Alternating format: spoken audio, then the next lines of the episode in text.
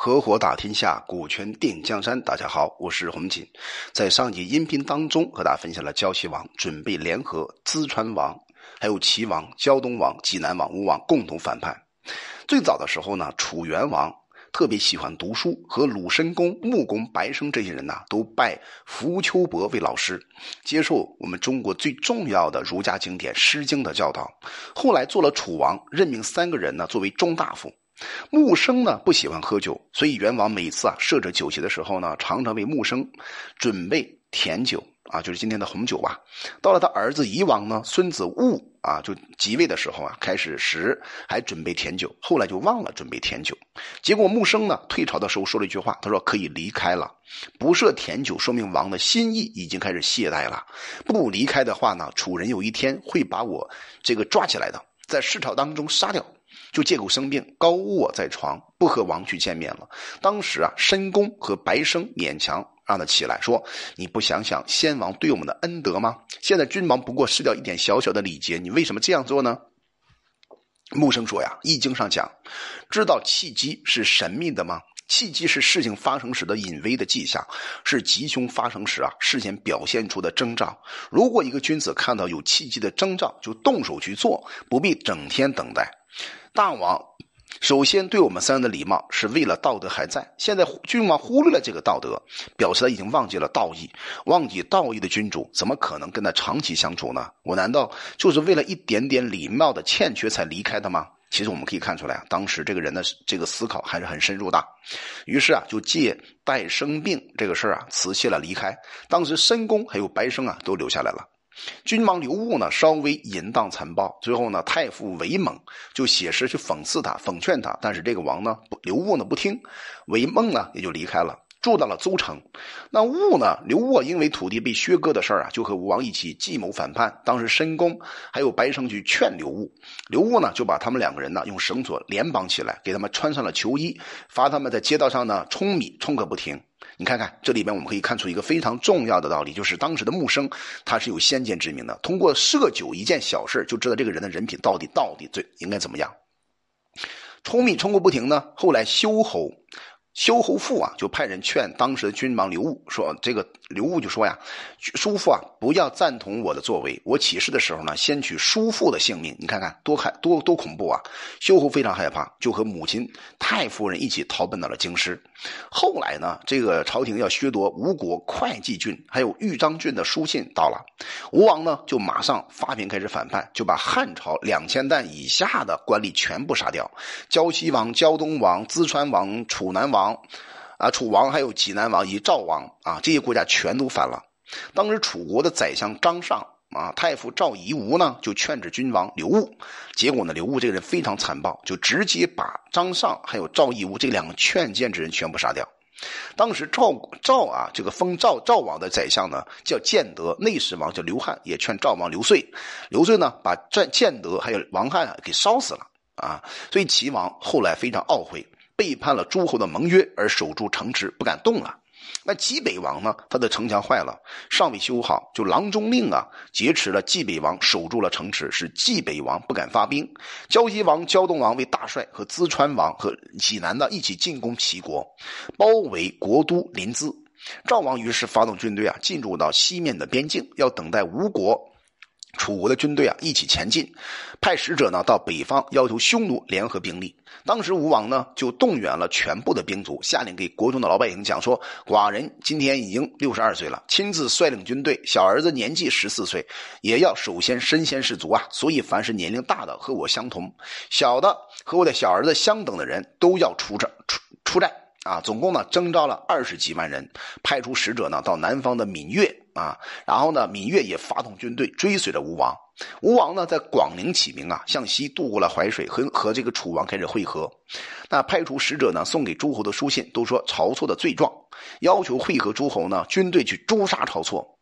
那吴国还有楚国两个国家一起进攻梁国，攻破了赤壁啊，杀掉了好几万人，乘胜呢向前推进，锐不可挡呀。当时梁孝王呢就派遣将将军迎击啊，那吴王、楚王联军又被打败了。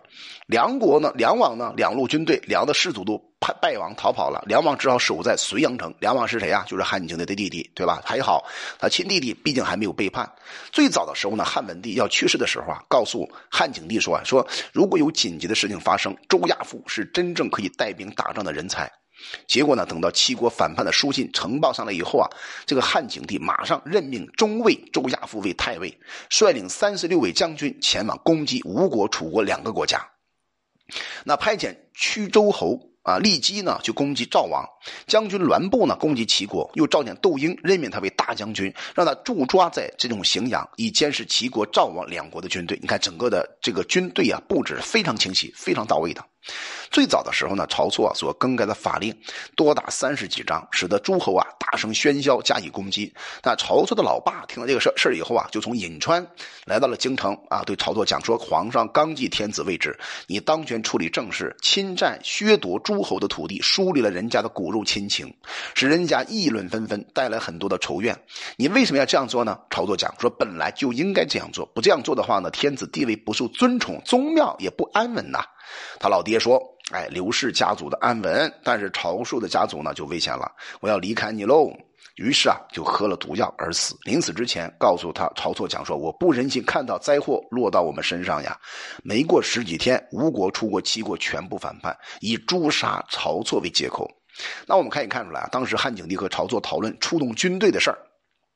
晁错呢，要让皇帝亲自带兵嘛，而他自己留守在朝廷当中啊，然后说徐闯。啊，西和同两个县呢，旁边的土地是吴国的，还没有攻下，可以送给吴国。晁错一向和吴国的宰相袁盎呢不太友善，所以晁错晁错呢所住的地方呢，这个袁盎往往就避开；袁盎所住的地方呢，这个晁错就避开。所以两个人从来没有在一起谈过话。后来晁错做了御史大夫之后啊。这个派法力调查袁盎接受吴王多少财物，判他有罪。那汉景帝呢，上上了这个这个下诏令啊，赦免他，废他为百姓。那吴王、楚王呢，这两个国家反叛，晁错就告诉成和史这两个人说，袁盎接受很多吴王的金钱，所以专心为吴王掩盖阴谋，说吴王不会反叛。但今天吴王毕竟反叛了，我请求办袁盎的罪，因为袁盎啊应该知道吴王的计谋。当时成史说呀，反叛的事儿还没有发生前，办袁盎的罪啊是。可以断绝反叛的行为的，但现在诸王的军队啊，已经向西啊攻到京城来了，治袁盎的罪啊，又有什么用呢？而且袁盎也不应该有所阴谋的。当时晁错听完之后呢，就犹豫不决。有人就把这个消息啊告诉了给袁盎，袁盎特别害怕，就利用晚上呢去见了窦婴。那窦婴呢，还是比较有理性的，实际上都说明了吴国所以反叛的原因，希望能够见到汉景帝啊，到汉景帝跟前呢去说这个事儿，亲口告诉皇皇帝。窦婴呢，就借着机会啊，入宫到汉景帝说旁边说袁盎的心愿啊，想让皇帝啊召见一下袁盎。袁盎呢，结果就干看到了汉景帝，正汉景帝和晁错计划如何调动军粮粮食的事儿。当时汉景帝呢就问袁盎说：“现在吴国、楚国反叛了，你意意下如何呢？有什么方法吗？”结果回答讲说：“没有什么可以担忧的。”当时汉景帝就讲：“吴王就铜山主钱，煮海水喂盐，引诱天下豪杰到了白白头垂老年龄，还做反叛的事儿。如果他的计谋不周全的话，怎么会发兵反叛呢？为什么你还说他没有能力有所作为呢？”这个话讲完之后呢，袁盎马上回答汉景帝，就讲说：吴国铜钱海盐的利益是有的，但是怎么能够得到豪杰加以引诱呢？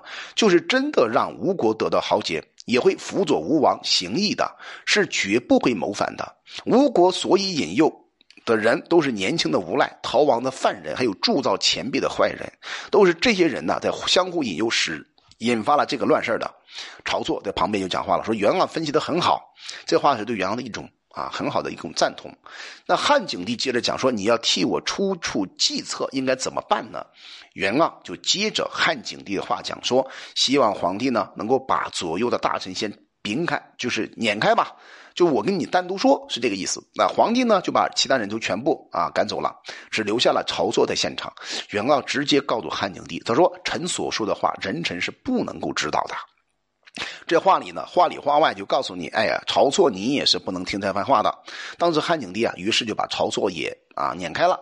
晁错呢，避到了东乡，心里非常痛恨袁盎。那汉景帝终于问了袁盎的意见。